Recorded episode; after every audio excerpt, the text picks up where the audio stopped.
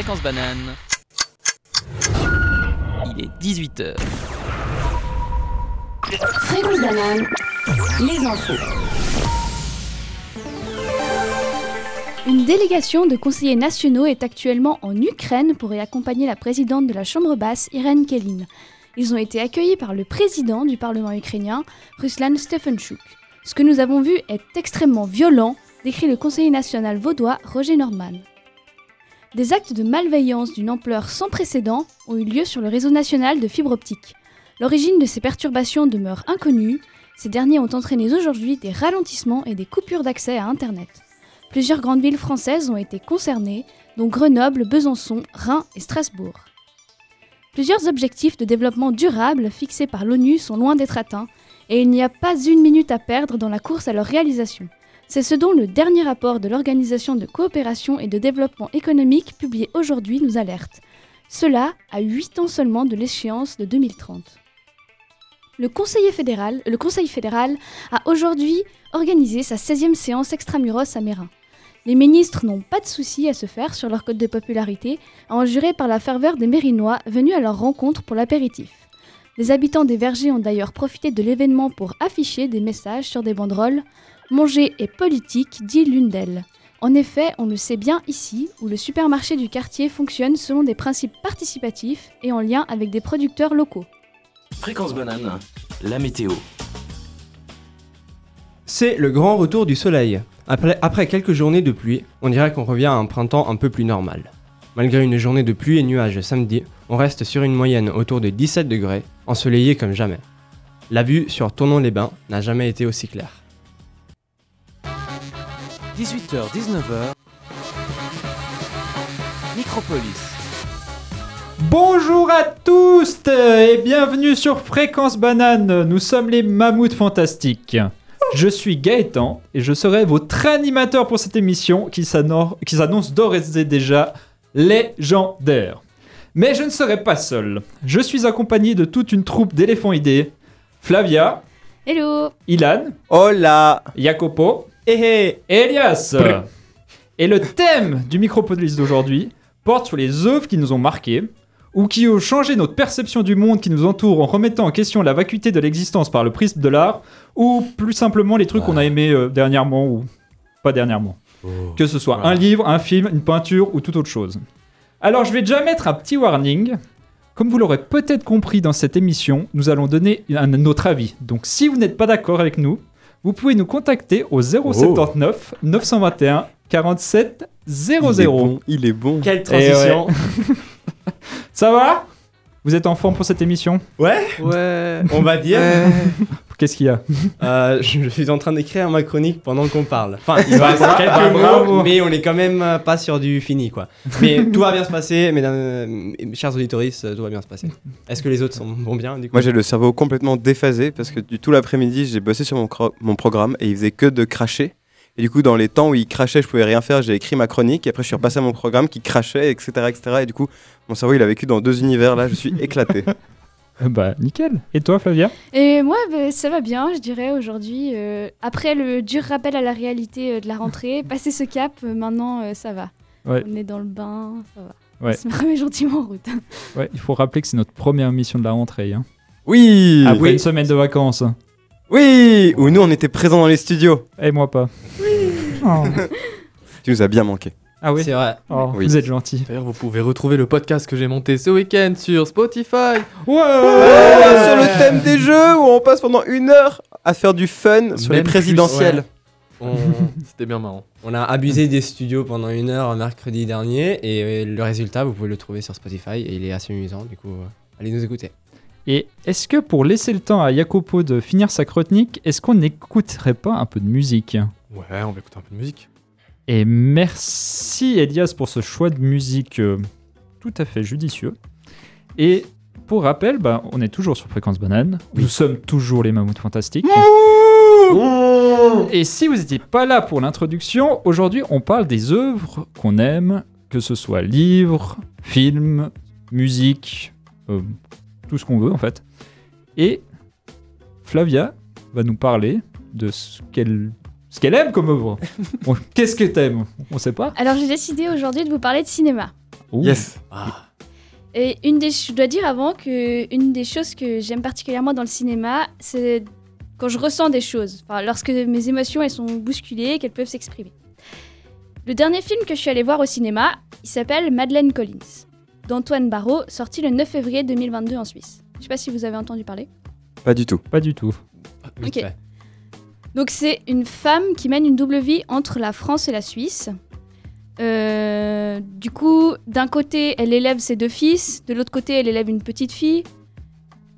Elle a deux relations, euh, comment dire, sentimentales, on va dire. Donc les thèmes du film, c'est le mensonge, les secrets, la tromperie. Et donc je peux vous laisser imaginer ce qu'on peut ressentir en regardant ce genre de film, dans ce film ressentir. En tout cas, moi, ce que j'ai ressenti, c'était un malaise, même un mal-être durant la séance. Je dis pas que le film il est pas bien, mais il peut faire ressentir des sentiments négatifs. Et donc j'ai visionné ce film avec mon copain. En fait, c'était la première fois qu'on allait au cinéma ensemble. Euh, mauvaise idée. Euh, du coup, pour euh, rattraper le coup, je me suis dit, ah bah, je vais lui proposer une, une autre séance de cinéma. Euh, aller regarder une comédie. Il y a justement une qui est, euh, au cinéma euh, ces temps. Mais la comédie à laquelle j'ai pensé, c'était le troisième volet d'une série. Du coup, je me suis dit, ben, on n'a qu'à regarder les deux premiers, comme ça déjà on voit si ça, ça va, si c'est bien, et après euh, on ira voir le troisième au cinéma si ça passe. Et avec une comédie, on prend peu de risques quand même, dans le sens euh, où le but c'est de faire rire, donc ce sera plutôt des sentiments liés à la joie, ce sera pas quelque chose de très négatif. Et euh, du coup, on a regardé le premier, euh, le premier euh, volet. Euh, on a beaucoup ri pendant ce premier volet. Mais à la fin du film, il y a une, euh, mon copain m'a fait une remarque et il m'a dit Ah, mais ça, c'est vraiment un film pour les racistes. Ah. Et c'est Je vois de quoi tu veux parler. c'est une remarque que j'aurais pas forcément pensé. Mais après, ça m'a quand même fait un peu réfléchir sur pourquoi j'ai ri durant ce film, enfin les raisons qui m'ont qui m'ont fait rire. Et je me suis posé la question de la limite entre l'humour et le racisme. Et euh, du coup, c'est de ce film et de ces questions que j'aimerais parler avec vous ce soir, mes chers mammouths. Est-ce que vous avez deviné de quel film il s'agit? Qu'est-ce qu'on a fait au bon Dieu? Bien joué. Donc, il y a exactement trois semaines, le 6 avril 2022, sortait au cinéma Qu'est-ce qu'on a tous fait au bon Dieu? Troisième volet d'une série débutée avec Qu'est-ce qu'on a fait au bon Dieu, sorti en 2014, et qui s'est poursuivie avec Qu'est-ce qu'on a encore fait au bon Dieu en 2019. L'élément de départ de ces comédies françaises réalisées par Philippe de Chauvron Monsieur et Madame Verneuil, couple français aux allures de catholiques et patriotes, ont quatre filles. Les trois premières sont mariées à des Français issus de l'immigration et de religions différentes.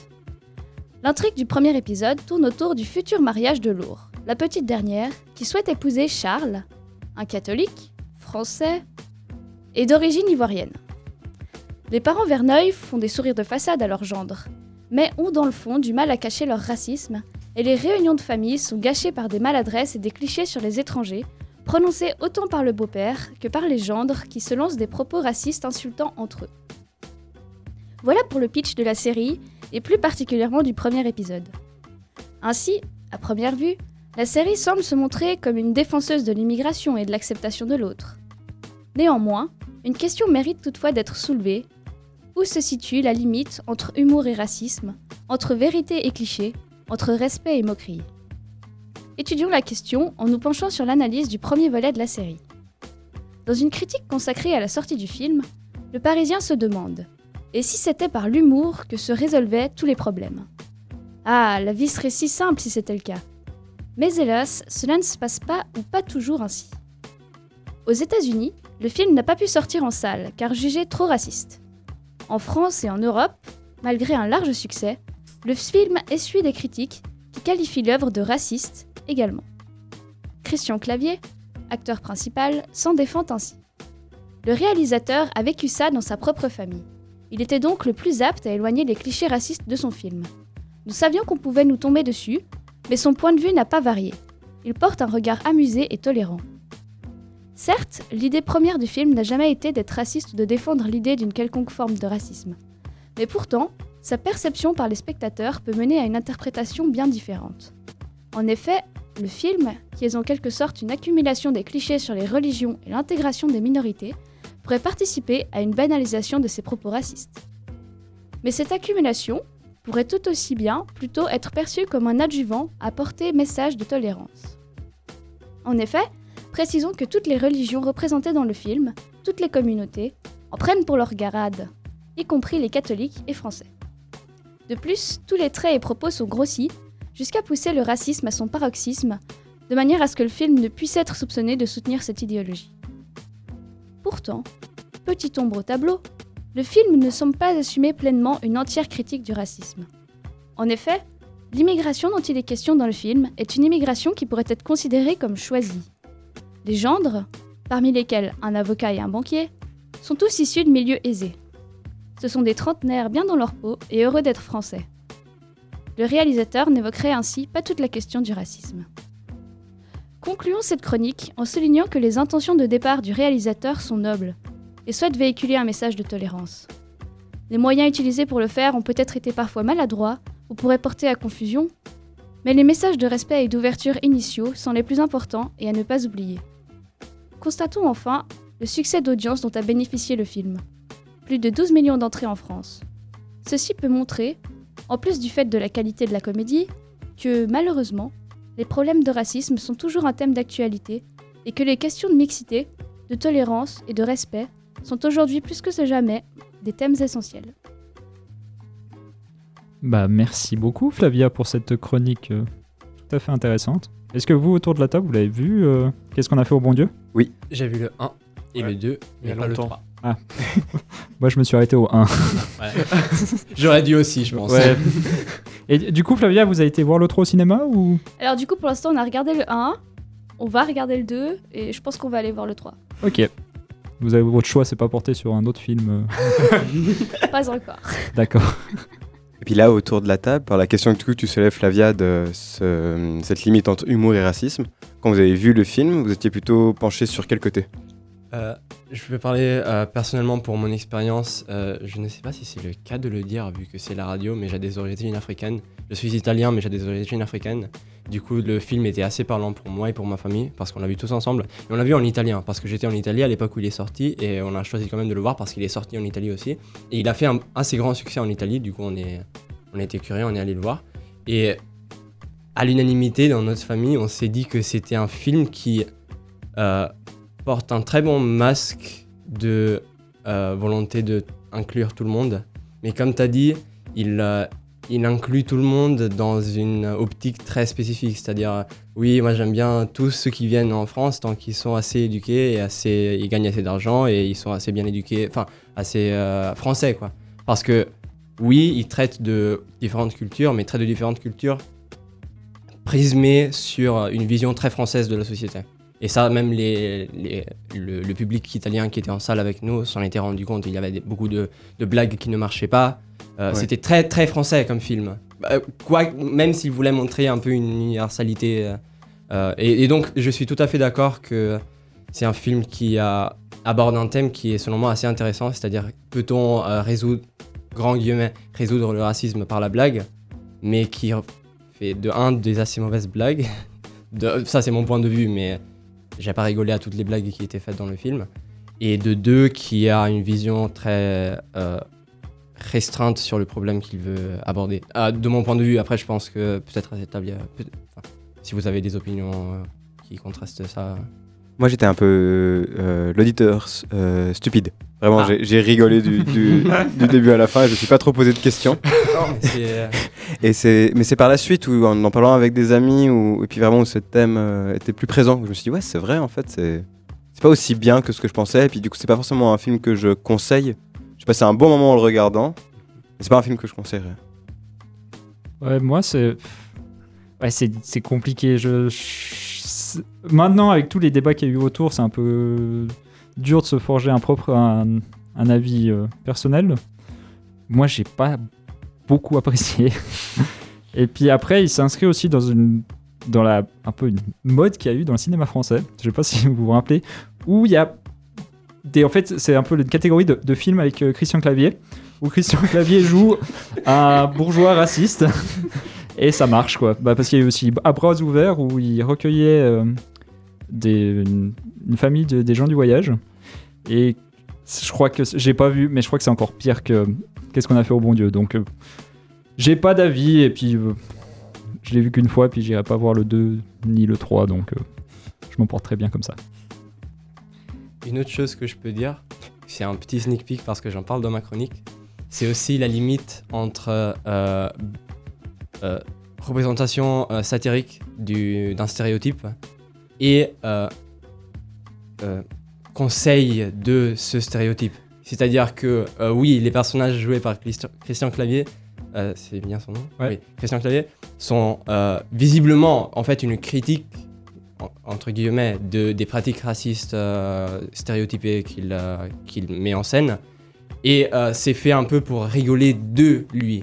C'est-à-dire, on regarde là, il rejette la fille euh, parce que son copain est africain.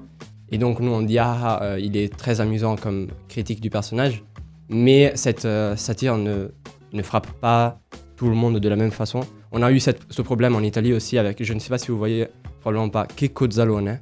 Non. C'est un acteur italien qui fait souvent ce type de film, ce type de personnage, l'italien stupide, pour le, se moquer de lui. Mais euh, quand tu vas voir un film de Checco Zalone, il y a la moitié de la salle qui comprend que c'est une satire et qui rigole de lui. Il y a l'autre moitié de, la- de la salle qui s'identifie avec lui et qui rigole parce qu'il se comporte comme moi. Et du coup, en fait, son, son film, même si il a une intention euh, officiellement de euh, combattre ces stéréotypes, il finit par profiter un peu des deux camps. Et du coup, c'est très dangereux de mettre en scène un film comme ça parce que finalement, tu finis par un appel à des gens que tu voudrais critiquer et qui, que tu encourages à continuer à se comporter comme ils font, selon moi. Après, c'est une opinion personnelle. euh, toujours. euh, Voilà. Ouais, c'est une très bonne analyse, je suis assez d'accord avec euh, Jacopo.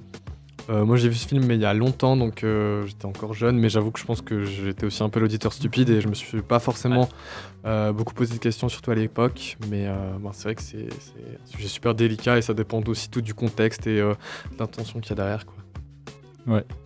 Bon, après ce débat fort, intér- fort intéressant, est-ce que on n'écouterait pas un peu de musique pour, Ouais. euh, pour se détendre et puis. euh, Toujours dans la détente, Gaëtan. oui, bah. bah, c'est toujours mieux, non? Bah, c'est clair. Vu l'état du monde actuel, c'est toujours mieux, non? Tu as raison. Allez. Alors, on n'a pas fait de playlist, c'est Yes. Elias qui a tout Je choisi. vais dire. Du coup on va écouter Arctic Monkeys. Do I Wanna Know?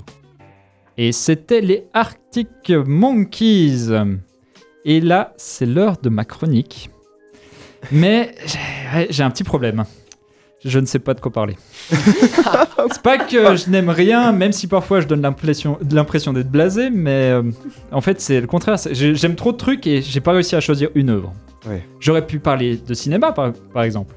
Par exemple euh, d'Apocalypse Now de Francis Ford Coppola, Ouais. dont la scène d'ouverture avec les hélicoptères et la musique de Wagner me donne à chaque fois envie de cramer mon canapé à coups de napalm. Ou encore de Kill Bill de Tarantino, dont la violence jouissive me fait remettre en question la santé mentale du réalisateur. J'aurais pu aussi vous parler de, du pianiste, de Citizen Kane, de Psychose, de Y a-t-il un pilote dans l'avion, de The Grand Budapest Hotel, de Star Wars, d'Indiana Jones, de Big Short, de Mommy. Liste non exhaustive. J'aurais pu aussi parler de livres que j'ai adorés comme Le Club des Incorrigibles Optimistes, la trilogie, trilogie Millennium, La Chambre des Officiers, La Mécanique du Chaos, L'Anomalie, Le Petit Pays, Le Soleil d'Escorta, un roman français, La Malédiction d'Edgar. Liste toujours non exhaustive. J'aurais pu vous en parler, mais non. J'aurais pu aussi vous parler d'art, de Monet, de Pollock, de Caillebotte, d'Ai Weiwei, de Manet, de Niki Saint-Phal, de Robert Capa, de Raphaël, de Rembrandt, de Vermeer. Bref, j'aurais pu vous parler de plein de trucs. Mais maintenant, au moins, vous voyez l'état de mon cerveau. Et vous comprendrez peut-être pourquoi je n'ai pas réussi à faire un choix. Du coup, comme je n'ai pas choisi, je vais laisser mes collègues autour de la table choisir une œuvre ou un artiste parmi ceux, ceux ou celles que j'ai cités et j'essaierai de faire un court résumé. Waouh. Ah, d'accord. Mommy. Alors, Mommy est un film de Xavier Dolan, un réalisateur euh, québécois, et raconte la relation entre euh, un, euh, un- un fils adolescent un peu, euh, j'ai pas envie de dire per- ouais, perturbé, ou ouais, un peu Problème à gérer ses émotions. voilà. Et sa mère. Et on suit leur relation tout au long du film. Et il y a, bah, comme à peu près tous les films de Xavier Dolan, un gros travail sur la mise en scène et sur, euh, sur les relations euh, entre humains, comme bah, la plupart de ses films. Et est-ce que, autour de la table, vous, vous l'avez vu? Oui. Et comment? Non. Du coup, que Oh, on est que les deux. Oh. Oh, Et t'as aimé ouais. Très très beau film. Où, euh, je trouvais que c'était assez marquant parce que du coup, il, il filme en... avec un certain format, en petit carré. Comme si on est. Du coup, ça nous rend très proche des personnages. Des fois, c'est très dérangeant. Il y avait vraiment les 15 premières minutes, il fallait s'y faire parce qu'on a vraiment l'impression d'être genre collé au personnage.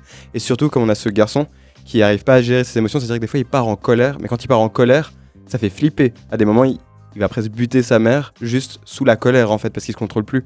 Du coup, avoir ces deux composantes avec le fait d'être très proche plus ça fait qu'on vit cette colère mais ultra forte. Et à la fois le lien de la mère qui l'aime.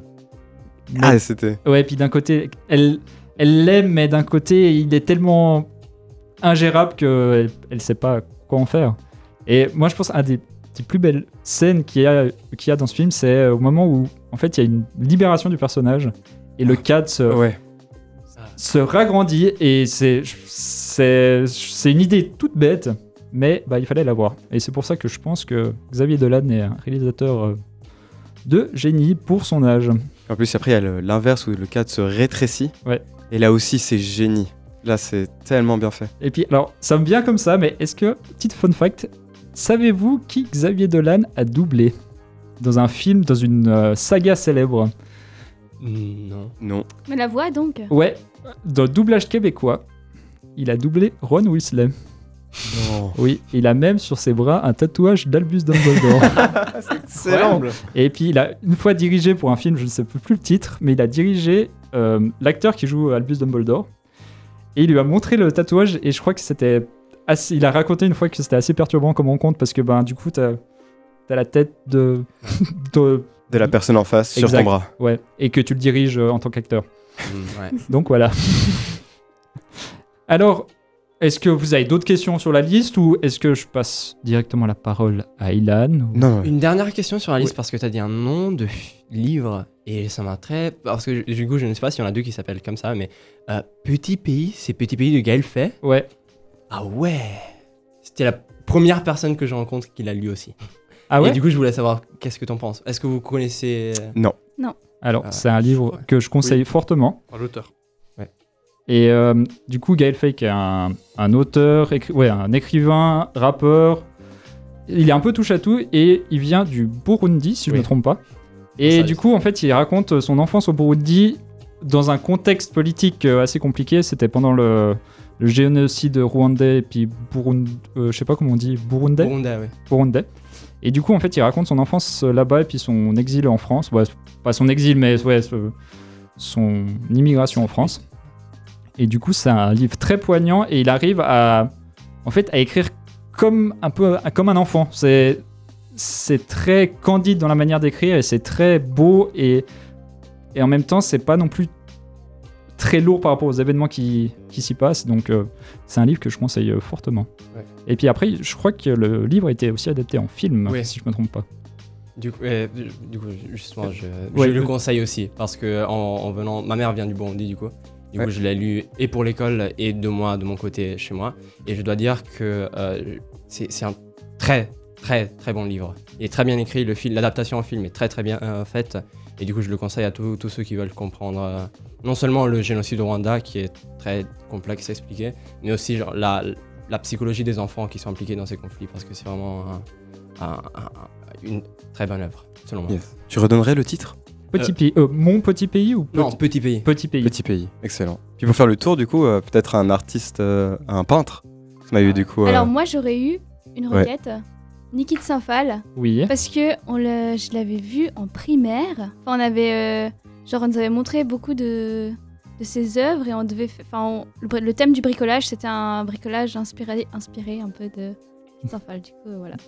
Ok, bah alors. Ça me rappelle mon enfance. Niki de. Saint-Phal, euh, par où commencer Euh, Artiste française, euh, qui est ben, du, de, la moi- de la première moitié du XXe siècle, qui est très célèbre pour ses nanas. Donc je pense que vous avez déjà tous vu au moins une représentation. Ces grosses euh, dames euh, très colorées qui sont suspendues, qu'il y en a un peu partout maintenant. une quoi. qui vole dans la gare de Zurich. Exactement, il y a aussi une, il y a une fontaine devant le palais, le musée Pompidou à Paris. Oui.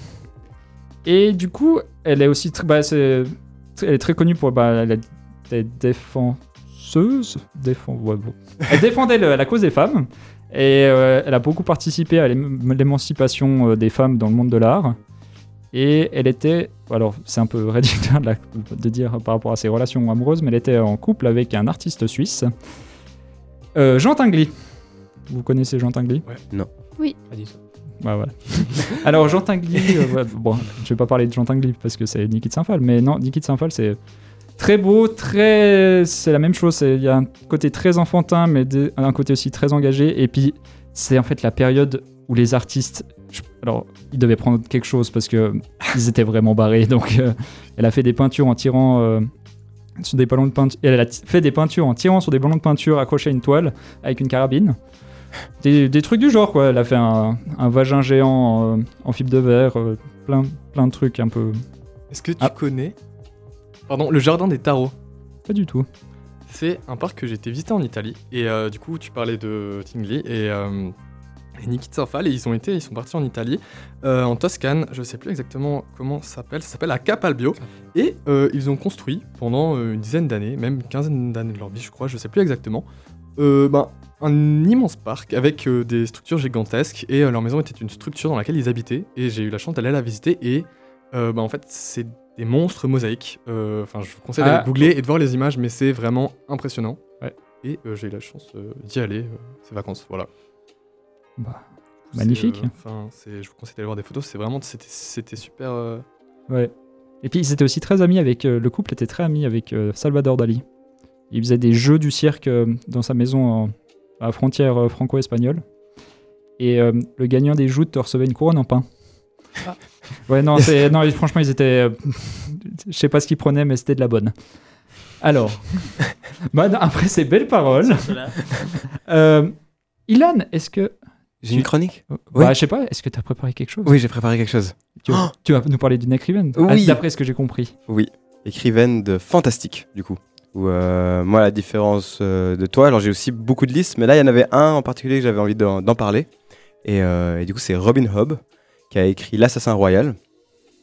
Et bah, comme je vous ai dit avant, avant l'émission, c'était assez compliqué pour moi d'écrire la chronique parce que bah, quand on aime une œuvre, c'est difficile de mettre en mots ce qu'on a aimé et puis surtout de, faire honneur. Alors bah, j'espère qu'avec mes, quelques phrases, j'arriverai à, à vous donner la curiosité de découvrir cet artiste.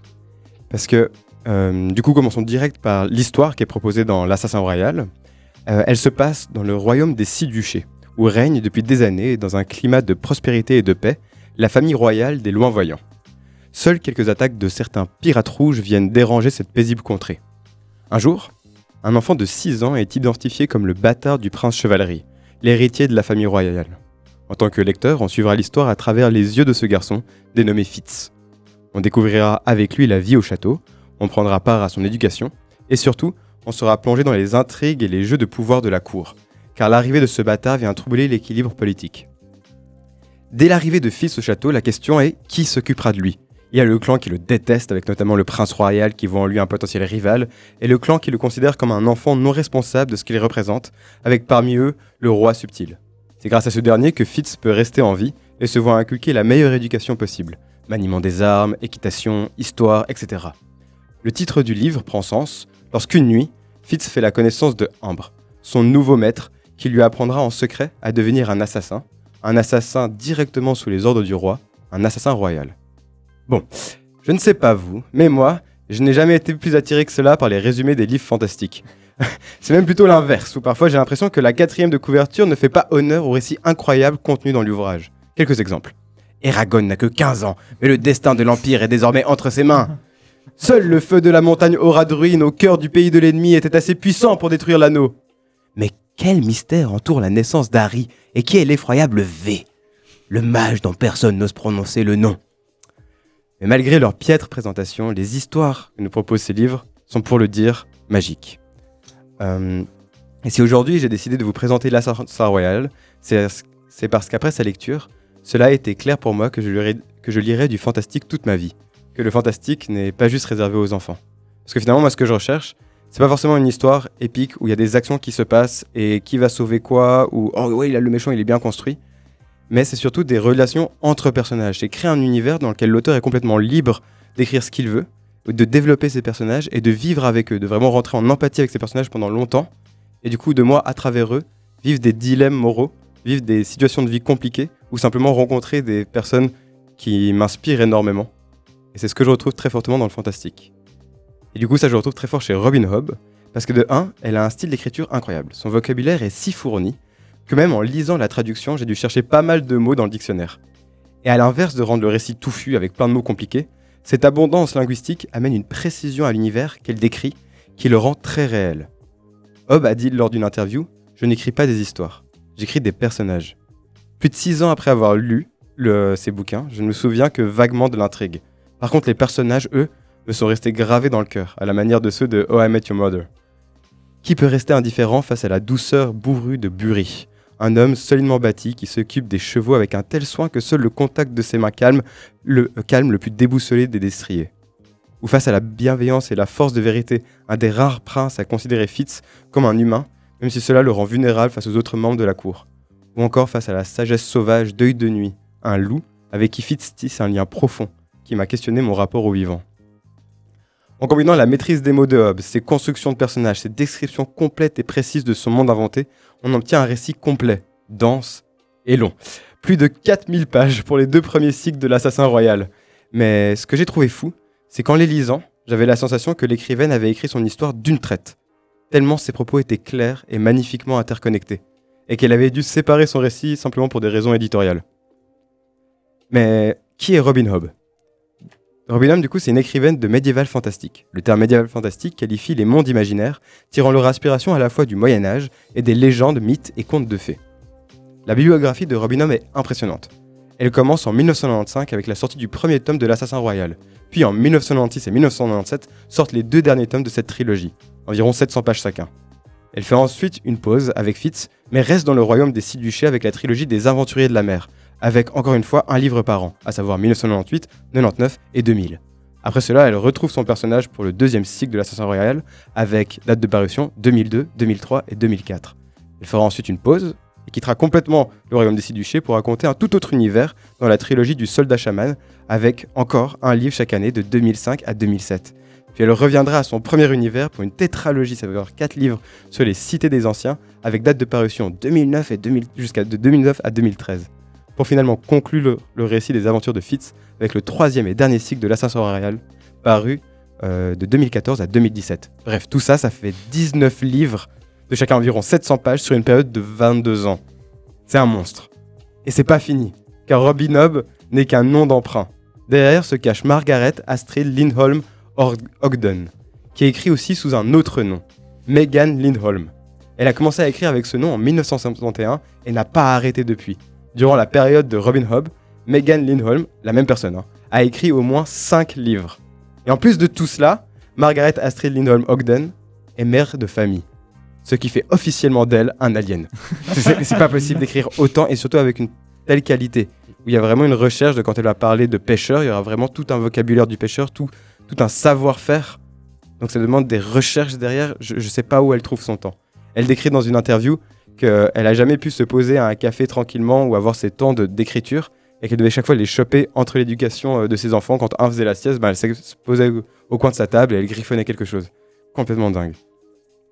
Et du coup, moi, je terminerai ma présentation sur la magie présentée dans l'Assassin Royal. Parce que la magie, c'est vraiment un concept clé dans le, dans le monde fantastique. Et ici, on a deux principales. Premièrement, il y a l'art. La magie royale, celle des loin-voyants. Elle permet à ses utilisateurs de communiquer par la force de l'esprit des messages simples, soit entre eux, soit vers des personnes ayant une certaine affinité avec cette magie. Pour les, utilisateurs puissants, elle permet aussi d'imposer sa volonté par suggestion sur un individu. Et l'autre magie, c'est le vif. Une magie qui permet de ressentir toutes les formes de vie animale aux alentours, de comprendre plus ou moins ce que veulent dire les animaux, de comprendre les besoins des autres, de les repousser ou de les attirer. Ces deux formes de magie sont très proches l'une de l'autre. L'une permet un lien plus fort entre êtres humains, l'autre permet un lien avec n'importe quel être vivant. Robin Hobb utilise ces deux magies librement pour décrire les émotions des personnages, ou pour augmenter la, la perception des protagonistes. Grâce à cela, notamment, elle arrive à décrire le royaume en entier en ayant seulement Fitz comme seul personnage narrateur, c'est-à-dire qu'on n'a que le point de vue de Fitz. Et en plus de ça, ça permet de décrire des relations entre personnages qui sont juste folles. Parce que quand ils se parlent, ils comprennent les émotions de l'un ou de l'autre, ou certains comprennent les émotions de l'un et de l'autre. Aussi, ça permet d'avoir la sagesse des animaux, où on a à travers eux leur façon de vivre. Et vraiment, la façon de l'écrire, je- j'en ai lu d'autres où il y a ce lien euh, avec les animaux, et c'est souvent assez kitsch, où il y a directement une relation un peu euh, humain supérieur, animaux inférieurs, et puis l'animal sert l'humain. Alors que là, il y a vraiment une relation d'égalité où les deux s'inspirent et, et s'apportent des choses dans leur vie commune. Et notamment ce que je disais au début, cette sagesse euh, d'œil de nuit, le loup. C'est juste fou, à un tel point que quand je le lisais, et avec les amis qui le lisaient, on était là, mais c'est pas possible. Hob, c'est sûr, elle a le vif. Elle, elle doit parler aux animaux. Parce que c'est une description qui est tellement, tellement claire, tellement belle. C'était fou. Et du coup, c'est avec ça que je terminerai. Euh, parce que même avec ces 13 bouquins, à la fin, j'avais un tel amour pour ce qui avait été écrit. C'était très très fort. Merci à vous de m'avoir écouté. Et Merci à toi. Ouais. C'était très beau. Cool. Cool. Ça, ça Tu nous ça- as vraiment emporté dans Ouais. ton univers, c'était vraiment beau, merci beaucoup. ouais, Ah, je- ça- donne très envie. Ah cool, chouette. Ça, ce que je trouve difficile avec le fantasy, c'est qu'il y a quand même cette idée de... euh, euh, des fois, ça peut être compliqué pour quelqu'un qui connaît pas du tout de s'y plonger. Ouais. Parce qu'on voit ce côté... euh, oh, il faut compliquer politiquement, où il y a plein de magie, où ça part en sucette, il faut comprendre plein de références. Et alors que quand ça parle de personnages, en fait, bah, ça parle de nous aussi. Puis après, des fois, c'est genre, c'est assez. Certains livres, c'est assez compliqué de se réussir à se plonger directement dans l'univers parce que des fois, euh, ça utilise des mots que tu comprends pas Ouais. et puis que. Bah, des fois, ça, tu vas pas plus loin et puis tu t'arrêtes parce que c'est trop compliqué à lire. là, ouais. Pareil. Pareil, si, si vous voulez commencer ce bouquin, je vous conseille d'attendre la 50e page avant de vous faire un avis. Ouais. Parce qu'il y a juste un truc, c'est que c'est assez lent aussi au début. Elle prend le temps de- d'écrire ses personnages. Et aussi, elle utilise des mots, elle donne beaucoup de noms bizarres aux, protagonistes comme vérité, chevalerie, subtil. Et du coup, c'est très bizarre euh, en premier abord de lire ça et faire Quoi? C'est un personnage ça? Et euh, voilà. Ok. Et est-ce que tu as choisi Une musique, oui.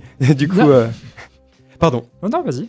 Euh, ben là, je vous propose d'écouter le The Reigns of Castamere, qui est une belle musique de Game of Thrones, pour rester dans ce thème un peu du, de la fantasy. Bah, très bien. Et c'était une musique dont je me rappelle plus le titre, mais qu'elle est très bien avec la chronique d'Ilan. The Et- Reigns of Castamere. Merci Ilan. Et du coup, il nous reste une personne dans le studio qui n'a pas fait sa chronique et C'est qui nous a pas parlé de l'œuvre ou qu'il a marqué ou de l'artiste qu'il a marqué. De quoi tu vas nous parler, Jacopo Euh, je vais vous parler de musique. Et C'est surprenant ça. ouais, ça, ça, je, brise un peu de stéréotypes. Euh, J'ai fait que des chroniques sur la musique depuis qu'on a commencé à faire des mammouths fantastiques et maintenant je vous parle de musique. Je pourrais pu vous parler d'artistes comme euh, Kendrick Lamar, genre de vrais albums, comme des artistes de To Pimp Butterfly de Kendrick Lamar ou Call Me If You Get Lost de Tyler the Creator ou euh, des, albums plus expérimentaux comme 1000 Gags de 100 Gags. Mais je me suis dit que je voulais parler vraiment de quelque chose qui m'avait très fortement marqué. Et je vais donc vous parler de mon enfance. Je n'étais pas un enfant très animé. Enfin, je vais commencer par mon enfance, en tout cas. Je n'étais pas un enfant très animé. J'aimais bien le calme, peut-être un livre avec de la musique. Je n'aimais pas le bruit injustifié et le mouvement insensé. C'est pour ça que j'ai ressenti immédiatement une très forte distance quand mes camarades de classe m'ont montré le dernier phénomène d'Internet. Un personnage abrasif et mal poli fondé entièrement sur son antisocialité. Filthy Frank, comme il se faisait nommer sur Internet, était l'opposé diamétral à ma personnalité. Il était violent, choquant pour le goût du choc, complètement privé de tout frein social. Bref, je pense que maintenant, en réessayant, j'aurais probablement moins de problèmes avec ces blagues. Mais à l'époque, j'ai rapidement développé un fort rejet pour tous ces efforts comiques que je trouvais franchement aberrants et assez racistes. Pendant plusieurs années, j'ai gardé le goût amer que m'avait laissé cette expérience, réveillé chaque fois que j'entendais son nom. La nouvelle de son abandon, suite à des problèmes de santé, environ 2017, et une hostilité générale de la part de YouTube, euh, avait joint à mes oreilles presque par hasard. Elle avait été reçue avec un mix d'indifférence et satisfaction de ma part, réaction qui n'était visiblement pas partagée par ses fans les plus irréductibles. J'ai donc continué ma vie pendant plusieurs années, sans penser à Filthy Frank. Visiblement, la trace qu'il avait, avait laissée était moins profonde que, moins profonde que ce euh, que je pensais. C'est par hasard que, euh, en mars 2020, alors que le confinement en Italie venait de commencer, que j'ai découvert l'album qui allait changer mon approche à l'intense solitude générée par l'isolement. Sur la couverture, un jeune homme en bonnet de laine, hoodie blanc, et dessous, dessus, l'artiste et le titre. Joji, Chloe Burbank, Volume 1. Pendant que je faisais mes devoirs de mathématiques, rigoureusement en distanciel, les sons de l'album se sont présentés à mes oreilles avec une douceur que j'avais rarement entendue avant ce moment. des pianos, euh, samples d'artistes jazz d'autre temps, avec des percussions vocales ou très très discrètes, et une voix profondément triste et mélancolique, mêlée à des paroles décrivant un état de détresse absolue, mais vécu avec une sorte de ironique légèreté. J'ai dévoré l'album en son entièreté, plusieurs fois d'affilée, puis, une fois fini mes intégrales, j'ai commencé mes recherches. Je, devais- en savoir plus sur Joji. Comme nos auditoristes sauront peut-être ou auront pu intu- intuitionner de la structure de cette chronique, j'ai rapidement découvert que Joji n'est personne d'autre que Filthy Frank lui-même. Ou, mieux dit, un autre alter ego pour George Miller, qui est un jeune artiste américano-japonais. J'ai découvert donc une autre moitié à l'histoire que j'avais si rapidement ignorée. En jeunesse. Filthy Frank n'est que le personnage satirique créé par George pour critiquer ce type d'attitude, et ce n'est que par erreur qu'il est devenu le symbole de ce type de personne sur Internet. Horrifié par la fanbase qu'il avait générée derrière lui, et marqué physiquement par le très fort accent de son personnage, qui avait commencé à à avoir un vrai euh, impact sur sa voix et sur sa capacité de produire des sons avec sa voix, il a choisi d'abandonner le pseudonyme, mais pas avant de s'être assuré une voix alternative sous forme de ses efforts musicaux. Après avoir complètement abandonné le personnage donc en 2017, il est devenu un assez grand musicien, signé sous l'étiquette Asian American Made 88 Rising. Et donc, après le succès de son son Slow Dancing in the Dark, qui est paru en 2018, il est devenu fréquemment euh, un fréquent headliner de nombreux festivals, dont plus récemment le Coachella il y a quelques jours. Et, euh, donc, il a donc acquis un assez grand succès en tant que musicien, en se laissant un passé euh, qu'il voulait vraiment oublier. Euh, toutefois, ce n'est pas son album Ballads One, le premier qu'il a sorti comme vrai artiste, que j'ai écouté en premier. Et ce n'est même pas Nectar, qui est le plus récent et mature, paru en 2020, euh, et donc plus représentatif de Joji en ce moment. Chloe Burbank n'est même pas sorti formellement en tant qu'album, et c'est pourtant avec lui que j'ai découvert cet artiste euh, que j'avais complètement ignoré dans une autre forme. Il s'agit en effet d'un recueil de chansons qui, sont publiées, qui ont été publiées par Joji pendant sa transition de son personnage antisocial à ses débuts en tant que chanteur à part entière. Cette transition était loin d'être tranquille. Les spectateurs du show de Filthy Frank étaient, stéréotypiquement, très éloignés du style personnel et intime de Joji, qui était, et il le jugeait, et je cite certains commentaires que j'ai lus à l'époque, féminin et soumis. C'est selon moi justement grâce à ce conflit que c'est ici l'album le plus parlant de cet artiste. Peut-être il ne contient pas les arrangements de violon grandioses qui paraissent dans Nectar, ou la production hip-hop très clean et euh, contrôlée de Ballads One, mais il montre parfaitement le conflit qui partage l'artiste pendant qu'il écrit. Certains des sons ont été repris dans des hippies plus tard, mais Tom et Yusak Charlie, qui sont deux des sons les plus centraux de l'album hein, selon moi, sont parus en 2016, exactement quand il était au pic de sa euh, popularité.